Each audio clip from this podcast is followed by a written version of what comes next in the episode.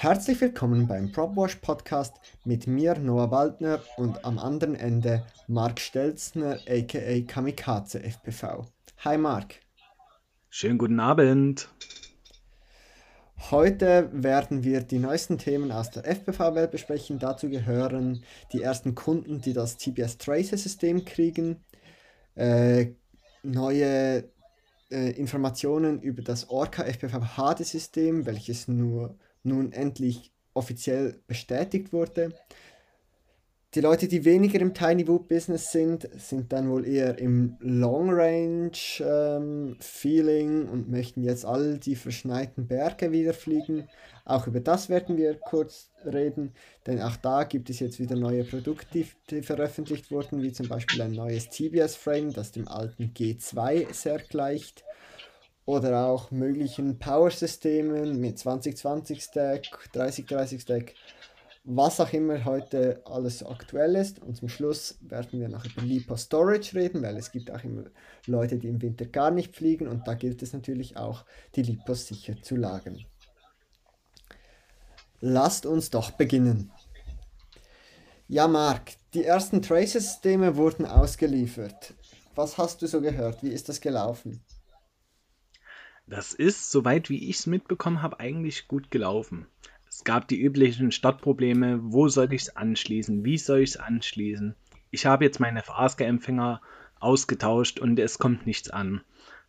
Und so die üblichen Dinge, die auch beim Crossfire waren, was äh, die Startprobleme sind, die viele hatten. Aber ansonsten muss ich sagen, gab es jetzt keine größeren Probleme.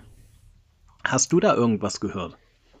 Also ich muss sagen, dass ich glaube, es hat enorm geholfen, dass es halt genau die, den gleichen Anschlussplan nutzt wie auch schon das Crossfire. Ähm, sprich, eigentlich jedes Manual ist schon für Crossfire vorbereitet und deshalb auch schon für Tracer vorbereitet. Und deswegen hat man auch viele, viele Ressourcen dazu im Internet gefunden und die Leute haben das relativ gut gecheckt. Was aber immer noch eine Sache ist, dass die Leute einfach, glaube ich, den Nutzen von äh, Tracer nicht ganz verstanden haben. Es gibt immer noch täglich Fragen in der Lounge, äh, die fragen, ja, es heißt doch, man äh, könne Tracer äh, bis zu 25 Kilometer nutzen und sie werden nie so weit fliegen, ob, ob sie dann Crossfire Tracer holen sollen. Und ich finde einfach in dem Moment, wo man Range möchte, ist, ist das Crossfire, das ist gar keine Diskussion, oder wie siehst du das? Ganz genauso. Also ich muss sagen, ich persönlich zähle ja definitiv nicht zur Zielgruppe des Tracers, außer im Bereich Live-Telemetrie mit ARTU-FCs. Weil da ist es wirklich genial, weil du die, äh, die ganze Zeit konstant über einen längeren Bereich die Telemetriegeschwindigkeit wie im Crossfire 150 Hertz Modus hast. Fernab hast davon. Hast du denn ja, fernab davon Bitte? Hast du denn überhaupt einen Tracer? Ja, natürlich. Ich hatte meins doch schon vor dir. Das, das, du musst hast, du das Micro, hast du das Micro-Takes oder das Nano-Takes? Ich habe das Micro bekommen. Das konnte ich dann gleich in die Tango bauen. Plus noch die Adapterschalen, um das auf äh, Mini oder auf X, äh, JR Bay umzubauen. Okay. Und ähm, in welchen Modellen nutzt du das jetzt? In Wings oder in Copten? Schon in Wings. Äh, aktuell habe ich es bei mir nur auf der Werkbank und äh, bastel das immer mal schnell in mein Raceback Wing ein, wenn es mal wieder heißt, neue Firmware testen oder ähnliches. Mhm. Dadurch, dass ich eben leider nur einen Empfänger habe. Also, ah, du bist auch noch ein... einer von der Truppe, die nur einen Empfänger gekriegt hat. Genau das. Dazu kommt, bei mir ist der Luftraum momentan wahrscheinlich Corona-bedingt immer noch extrem bevölkert durch Hobbypiloten. Also ich habe in der Nähe einen äh, Amateurflughafen und da ist zurzeit nach wie vor sehr, sehr viel los, wo ich sage, da bleibe ich lieber am Boden. Das ist auch mal ein Statement. Man will sich lieber nicht in Stress begeben, sondern lieber mal abwarten. Genau. Ähm, ja, ich habe meinen Tracer jetzt auf den drei Freestyle-Koptern habe ich das eingebaut und am Anfang war ich skeptisch, ob mir das überhaupt was bringen soll. Ähm, und ich sage, ich merke den Unterschied zwischen 150 Hertz und 250 Hertz nicht. Was ich aber ganz deutlich merke, ist, dass ich einfach keinen Drop mehr auf 50 Hertz runter habe. Das ist jetzt einfach stabil, immer High äh, Refresh Rate und das ist einfach viel verlässlicher. Ich kann mich viel mehr entspannen beim Fliegen. Und das schätze ich sehr. Es haben ja sehr viele gesagt, dadurch kann im Betaflight der Feed-Forward-Filter besser arbeiten. Du warst aber jetzt, glaube ich, kein Betaflight-Pilot, wenn ich das äh, richtig im Kopf habe. Ich fliege kein Betaflight und weiß auch nicht, was Feed-Forward in Betaflight ist. Äh, von dem her kann ich da echt nicht mitreden. Schade, denn mich hätte interessiert, ob du da wirklich einen Unterschied im Verhalten des Kopters merkst. Denn es gibt mehrfach die äh, Rückmeldung, dass durch die höhere Update-Raten, die möglich sind, der Feed-Forward-Regler besser arbeiten kann und dadurch der ganze Kopter etwas knackiger reagiert oder zu steuern ist. Ja, das war's auch zum Thema Tracer. Das läuft mittlerweile, immer mehr Kunden kriegen es, es wird immer mehr verfügbar, die lokalen Shop kriegen es äh, und man sieht einfach immer mehr. Was mir auch aufgefallen ist, dass die äh, Receiver-Updates viel, viel schneller laufen. Oh ja, das definitiv. Da, also da find, war das ich finde ich super. Ja, da war ich extrem positiv überrascht. Denn gerade im Vergleich zu einem Diversity-Empfänger beim Crossfire, das ist da schon verhältnismäßig äh, langsam unterwegs. Letzte Woche oder vor zwei Wochen kam ja ein Newsletter von der Firma Orca FPV raus. Ich weiß nicht, ob du den auch gekriegt hast. Und da haben die bestätigt, dass die an einem HD-FPV-System arbeiten. Das habe ich über die sozialen Medien gehört. Also das Newsletter selbst bekomme ich nicht, aber wie das halt so üblich ist, ging das natürlich durch den Äther. Ja, sie haben da eigentlich gesagt, ähm, dass sie an dem System arbeiten, dass sie noch nicht sagen können, äh, wie lange das noch geht, aber dass sie sich sicher sind, dass wenn sie es releasen, dass es das beste HD-System sein wird, das es aktuell auf dem Markt ist. Und das ist schon mal eine Hausnummer, das sozusagen, wenn man sich ansieht, dass man da auch mit DJI konkurriert, was wohl ohne Diskussion der größte Hersteller von irgendwelchen Drohnen und Drohnenzubehör auf der ganzen Welt ist. Ja, das klang sehr, sehr mutig, muss ich sagen. Ich kann mir auch offen gesagt nicht vorstellen, dass äh, Orca die Ressourcen hat oder dafür nutzen will, einen eigenen Chip zu äh, erstellen, so wie es DJI oder damals Connex gemacht hatten. Ich vermute eher, die gehen auf bestehende Hardware. Ich vermute sogar, dass äh, eine kommerzielle Version des OpenHD-Systems kommen könnte. Weiß nicht, Das wie siehst du das? Ich, ich kann mir gut vorstellen, da, dass das Orca die Schiene mit dem eigenen Chip fährt. Weil wenn man sieht, was die Jungs alles so bauen, die haben ja, so wie es scheint, Ressourcen zum Verschwenden. Die haben, die haben irgendwie ein unlimitiertes Bankkonto, so scheint es. Ich war ja bei denen zu Besuch und wenn man sieht, was die für Apparate und Maschinen haben, um das alles herzustellen und was, wie die dauerhaft auf Facebook auch Leute einstellen ich sage jetzt mal, der FPV-Markt ist dann doch nicht so mega riesig, dass man all zwei Wochen einen, neuen Engineer in einem hochtechnischen Gebiet, das die wahrscheinlich auch nicht tiefe Löhne haben, zu 100% einstellen kann. Also die werden mittlerweile 40 Mitarbeiter Vollzeit haben, wenn das reicht. Und das muss man auch erstmal zahlen können mit nur dem Verkauf von FPV-Brillen. Da bin ich noch gespannt, wie das äh, werden wird. Das habe ich nicht gewusst, dass die mittlerweile so groß sind. Also Das ich habe die immer noch im Hinterkopf als, ich würde sagen, Zehner-Team mit sehr viel Leidenschaft, aber das Ich war ist ja, doch mal ich war ganz bei denen zu. Besuch. Ich war ja bei denen zu Besuch, äh, in 2019 war das, oder 18, 19 war das. Äh, und da hatten die schon irgendwie 20 Leute, die da gearbeitet haben und wirklich riesige Maschinen und mega Sachen, die die schon umgesetzt haben, die waren ja vorher schon eine Firma. Das ist ja nicht ein Starter, das aus dem Boden gestanzt wurde, sondern die haben vorhin schon so Elektronik Sachen gemacht. Also ich glaube, nur im Auftrag von anderen Firmen dann kannst du quasi sagen, ich möchte Produkt X und könnt ihr das für mich engineeren. Und dann haben die das für dich gemacht und jetzt haben die das anscheinend weiter genutzt, um selber so ins FPV-Business einzusteigen. Ich bin sehr gespannt, wo die Reise für diese Firma hingeht. Ich wünsche es ihnen wirklich, dass sie es schaffen, weil es würde mich freuen, wenn mal ein neuer Konkurrent wirklich mitspielen kann. Ja, mich würde das schon reizen, ein kleines System zu haben, so wie äh, das Fatshark Frostbite. Das ist ja doch relativ klein, muss man zugeben.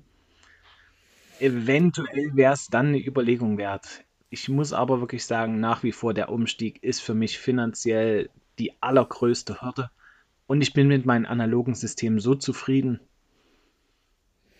Ja, Frostbite, das kam ja jetzt äh, frisch raus. Das gibt es ja jetzt in den ersten Shops bei uns auch lokal zu haben.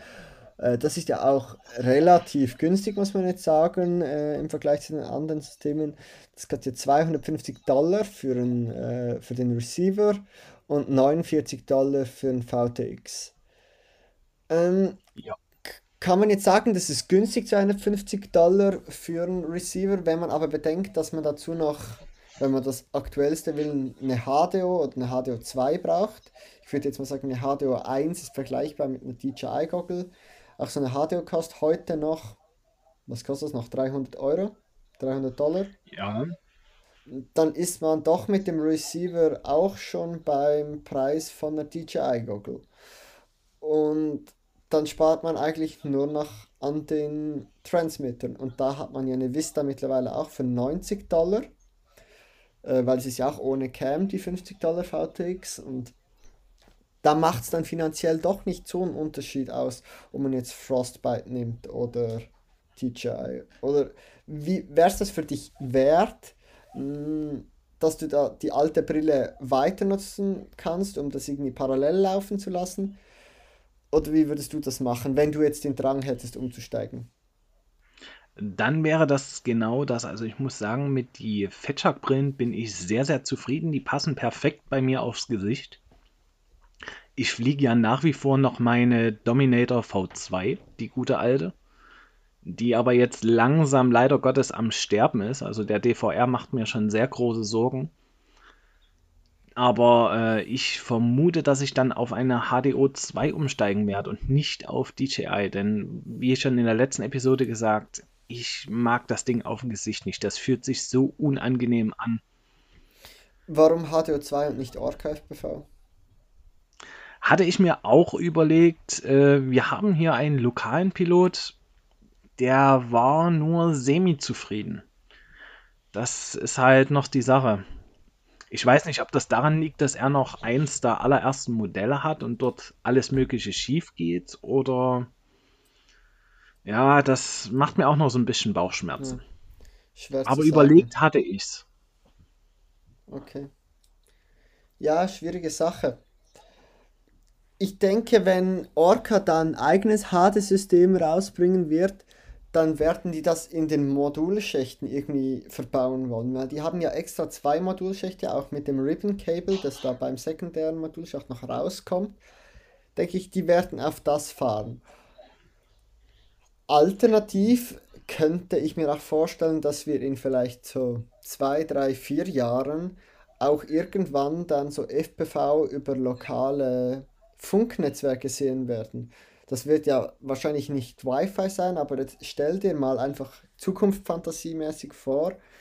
Du gehst aufs Feld und stellst dir da deinen 5G-Hotspot ein und deinen, dein Kopter klingt sich da ein, deine Fernsteuerung klingt sich da ein und deine Brille klingt sich da ein. Und dann läuft ein, einfach alles über diesen Hotspot. Fände ich eigentlich noch angenehm. Oder was Ja, denkst du?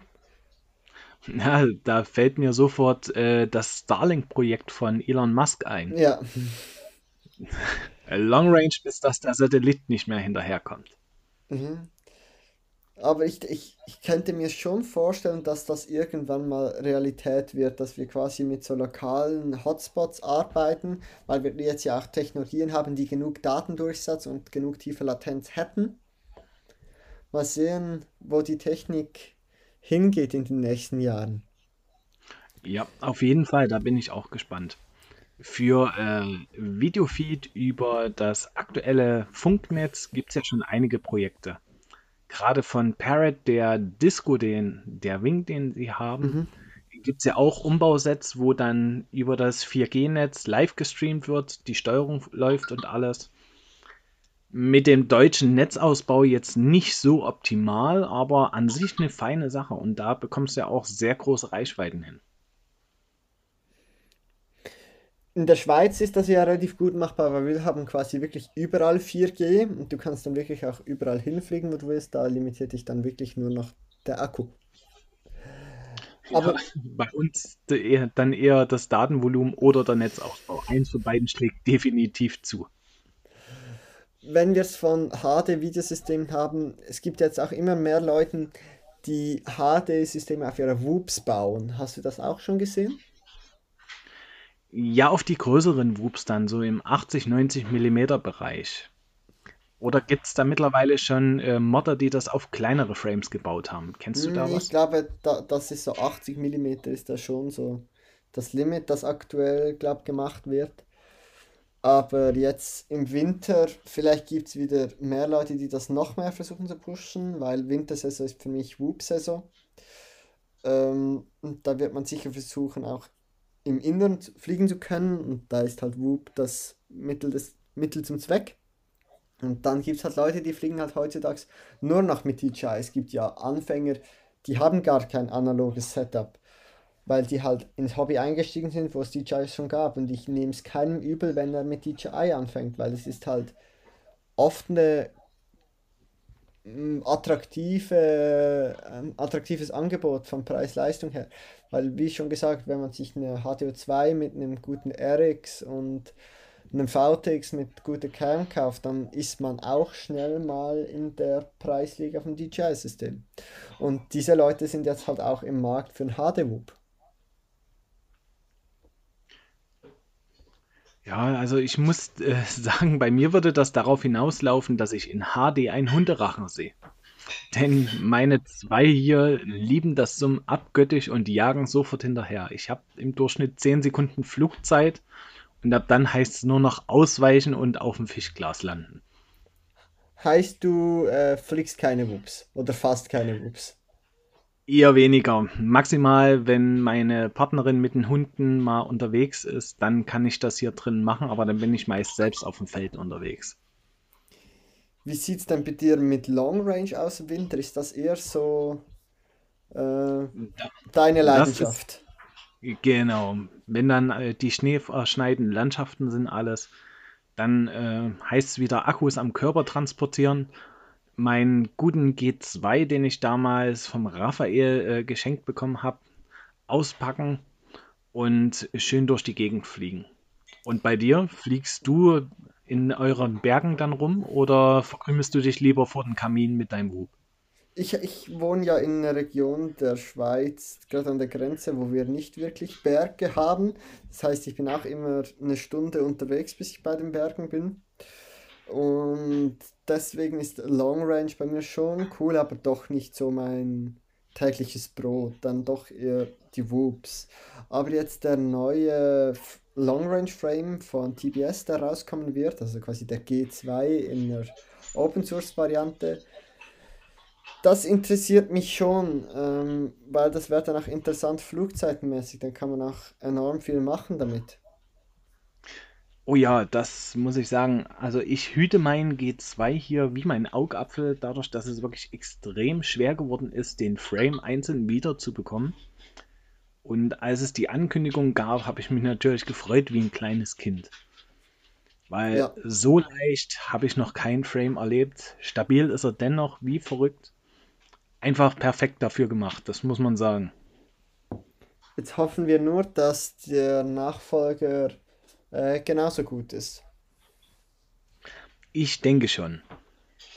weißt du schon, was du für ein Setup drauf bauen wirst? Ähm, also auf meinem G2 habe ich ja noch einen Power Cube mit FP Vision und allem. Ich hätte aber großes Interesse, da etwas leichter unterwegs zu sein. Bin am Überlegen, ob ich sage, ein äh, AIO-FC mit ESC und allen gleich drin, außer dem FC. Oder was mich noch eher reizen würde, ein FATTech-Setup, also FATTech ESC, FC und ein Unify Evo für OSD und VTX. Das habe ich mir auch Und überlegt, weil ich habe noch einen fast nagelneuen Racer mit Fatec hier, auch mit F60 Motoren, was ja von der Größe auch okay wäre für so einen Long Range Cruiser. Ähm, und das ist dann auch schön leicht und das könnte ich theoretisch auch da drauf bauen. Mal schauen, wie ich das mache. Aber ein IO-Board, das fände ich schon interessant. Heute wurde ja auch in der TBS Lounge wurde das Beta FPV 35 Amp IO gezeigt, das jetzt auch im TBS Shop verfügbar ist. Da werden wir sehen, ob man auch damit was bauen kann. genau sowas würde mich reizen.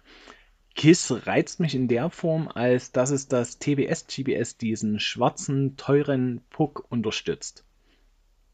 Was hat Also das das heißt, den kannst, ähm, wenn dann irgendwann mal Flam auf die Crossfire Nano Diversity Empfänger kommen sollte, hast du äh, Return to Home über ein GBS und äh, Flam gleichzeitig mit darüber. Denn aktuell hieße das, ich bräuchte ein GBS für den FC und eins für äh, das Flam, was wenig Sinn macht, gerade in einem Copter. Ist das softwaremäßig oder hardwaremäßig limitiert, dass die mit einem normalen GPS keine Fladen machen könnten?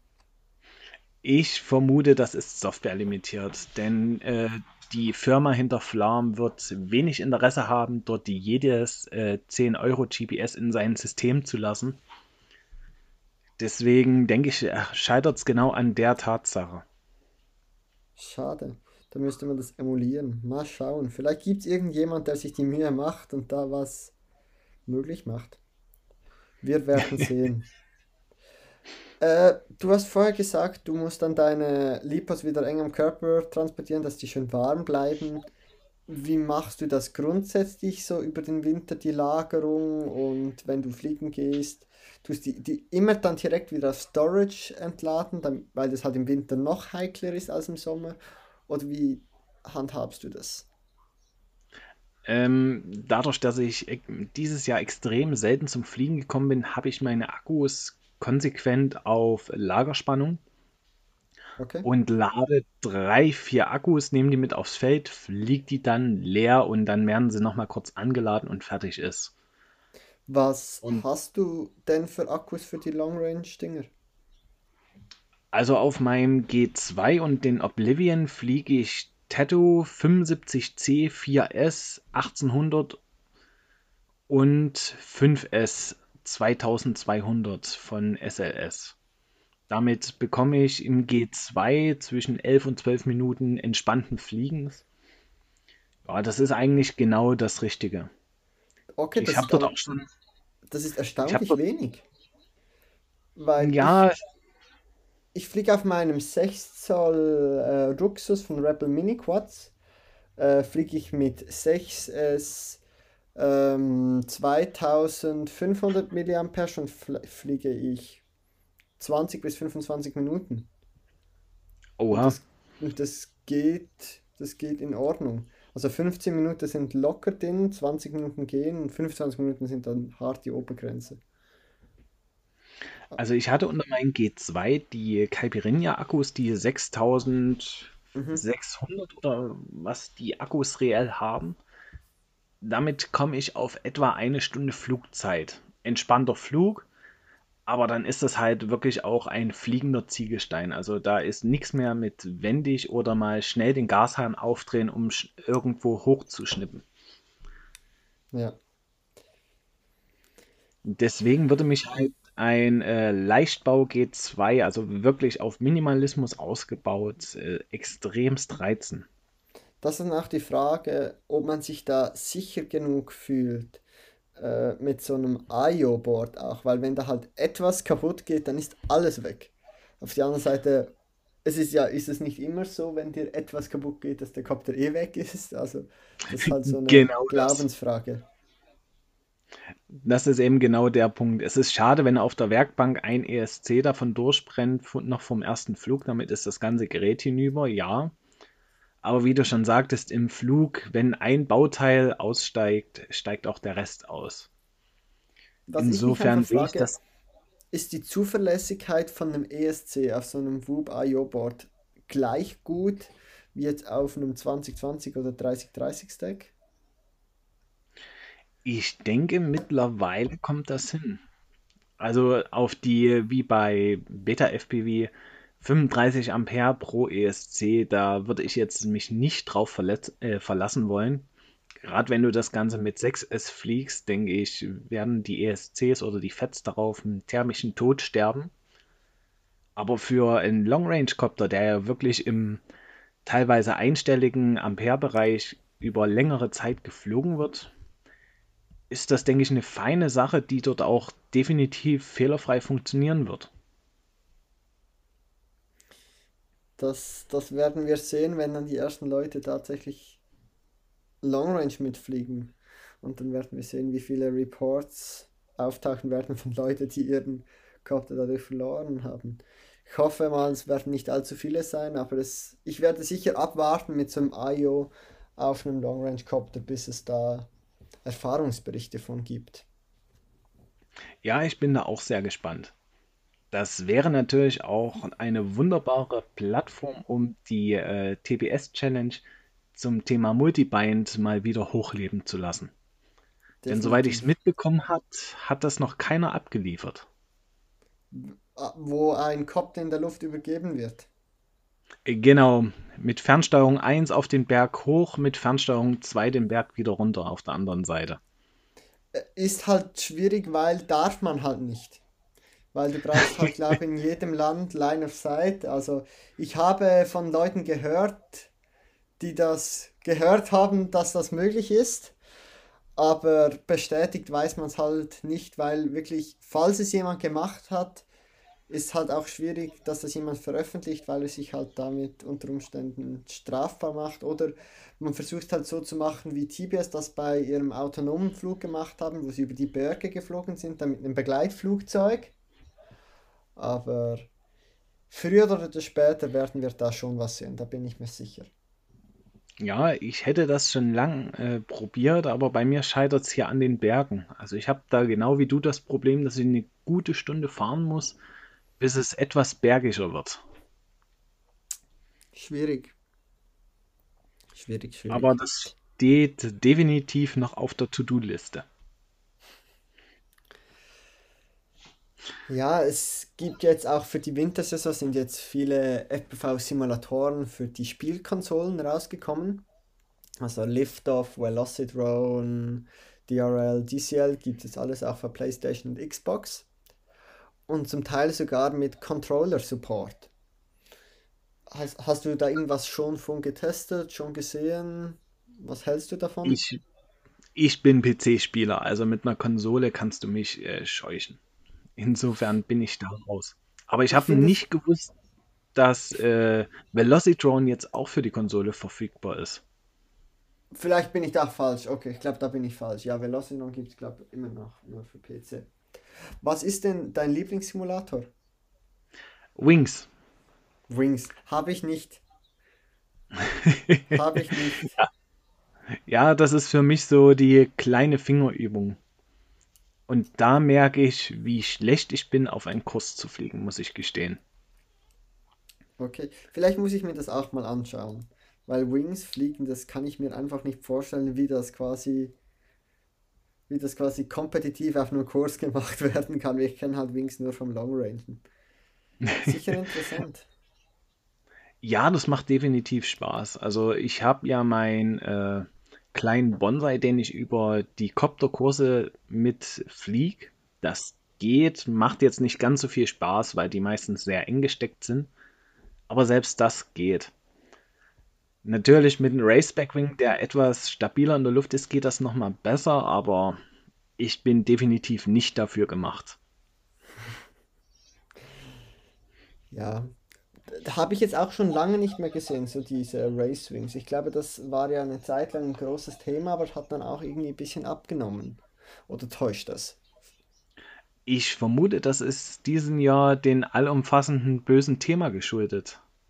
Denn äh, die letzten zwei bis drei Jahre war ja gerade mit der F, äh, FPV-WRA äh, ein großer Verein dahinter, der viele Veranstaltungen gestartet hat. Das ist ja dieses Jahr leider Gottes alles flach gefallen. Mhm. Deswegen, ich denke, das ist da so der Hauptgrund. Wenn nächstes Jahr sich alles normalisieren würde, könnte es wieder bergauf gehen. Aber ich weiß nicht, wie es bei dir ist, aber hier in Deutschland ist die äh, Wing Racing Community sehr, sehr klein. Ich kenne eine Handvoll Leute, die Wing Racing machen. Dann hat sich's. Und Ja, ich weiß, ist. ich, ich weiß nur, dass einer bei uns in der Schweiz mal so ein Open Race machen wollte mit einem gemischten Kurs, also ein Teil der Strecke klein, ein Teil der Strecke groß. Und er will dann auf diesem Kurs, du kannst Wing oder Quad fliegen, wie du möchtest. Und äh, so will er dann das mal voll gegeneinander antreten lassen. Vielleicht gab es das auch schon, vielleicht war das nur ein Plan, ich habe das so im Kopf. Aber das ist sicher auch mal etwas Witziges. Ja, wobei ich mir das schwer vorstelle. Eben gerade große Wings, wo äh, die Möglichkeit für eine ganz schnelle Wendung ja definitiv nicht gegeben ist. Über einen Copter geeigneten Kurs stelle ich mir schwer vor. Ja, eben, es gäbe dann halt äh, Kurs, es muss ja alles mit beidem fliegbar sein, aber es gibt halt Kursteile, äh, die eher für den Wing ausgelegt sind und gewisse, die eher für Kopter ausgelegt sind. Und dann müsste man das halt testen, weil ein Wing hat, hat wahrscheinlich je nach Auslegung besseren Topspeed oder täuscht es? Äh, die Maximalgeschwindigkeit ist, denke ich, ziemlich ähnlich, wenn nicht sogar die Copter das besser schaffen oder eine höhere Endgeschwindigkeit haben. Das Problem ist, da ist nach 10 Sekunden dann Schluss, wo dein Wing mit Vollgas drei Minuten durchhält. Ja, das ist dann wieder akkubedingt. Genau. Und äh, im äh, Spec Racing für die Wings ist ja auch der Akku limitiert auf 3S 2200 mAh, glaube ich. Und äh, damit kannst du trotzdem sehr, sehr lang fliegen. Also etwa vier Minuten, drei Minuten auf Vollgas. Krass, krass, interessant. Habe ich mich nie damit befasst. Aber habe ich auch noch nie gesehen. Vielleicht, wenn ich es irgendwann mal sehe, dann wird es mich packen und ich will das auch mal machen. Aber mal sehen, wie das kommen wird. Das macht definitiv Spaß, wobei ich sagen muss, äh, ich fliege meinen Specwing primär auf 4S. Da ist er deutlich schneller und aggressiver. Der Motor glüht dann auch regelmäßig und damit dann durch die Luft zirkeln, andere Piloten jagen und und und. Das macht mir da am meisten Spaß damit. Ja, das ist sicher lustig. Ja, ich glaube, dann haben wir es auch für die zweite Folge vom PropWash Podcast schon. Äh, es war eine sehr informative Folge für mich. Ich habe viel von dir gelernt, Marc, über Wings, was ich vorher noch nicht wusste. Und ich muss jetzt, glaube nachher direkt mal auch so Spec-Wings googeln. Eventuell muss ich das auch über den Winter mal so als Winterprojekt mal anschauen, nennen wir es mal so. Es ist definitiv eine recht günstige Angelegenheit, das muss man sagen. Du kannst einen alten. Quad-Motor nehmen. Die Akkus hast du ja auch schon da. Ein Ja. ESC, zwei Servos und so um die 35 bis 40 Euro für den Schaum mit äh, allen Kleinigkeiten dazu als Set. Da bist du gut dabei. Muss ich mir mal anschauen. Dann hat es mich sehr dann. gefreut, mit dir zu reden heute. Ja, die Freude ist ganz meinerseits. Ich würde sagen, dann packen wir es. Wir hören uns bald wieder für Folge 3. Und das war's für den Propwash Podcast für heute. Ciao. Ciao, ciao. ciao. Gut, Aufnahme stoppen.